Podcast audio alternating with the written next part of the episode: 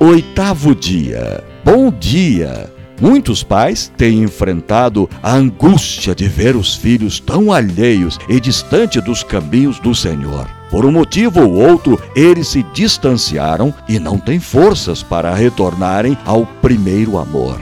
No desafio de hoje, ore para que seu filho reconheça o quanto ele está distante de Deus e da sua vontade. Ore para que eles sintam desejo de estarem perto de Jesus. Ore para que eles sejam humildes em reconhecer e concordar com Deus sobre o seu pecado. Ore para que eles tenham forças para confessar ao Senhor as suas falhas e erros. Ore para que o seu coração deles não endureça ao ouvir a voz do Senhor. Salmo 51, 2 ao 4. Miqueias, capítulo 6, versículo 8. Se você é uma mãe privilegiada de ter os filhos ou alguns dos filhos que servem a Deus, ore agradecendo o Senhor. Agradeça a Deus pelos, pelo filho ou filha abençoado que ele ou ela é. Agradeça pela força que o Senhor tem dado a seus filhos para estarem na presença de Deus. Agradeça a Deus pelas renúncias que eles fazem todos os dias para servir ao Senhor. Agradeça a Deus pela vida espiritual dos seus filhos, sabendo que aquele que começou a boa obra é fiel para completá-la. Que o amor de Cristo nos motive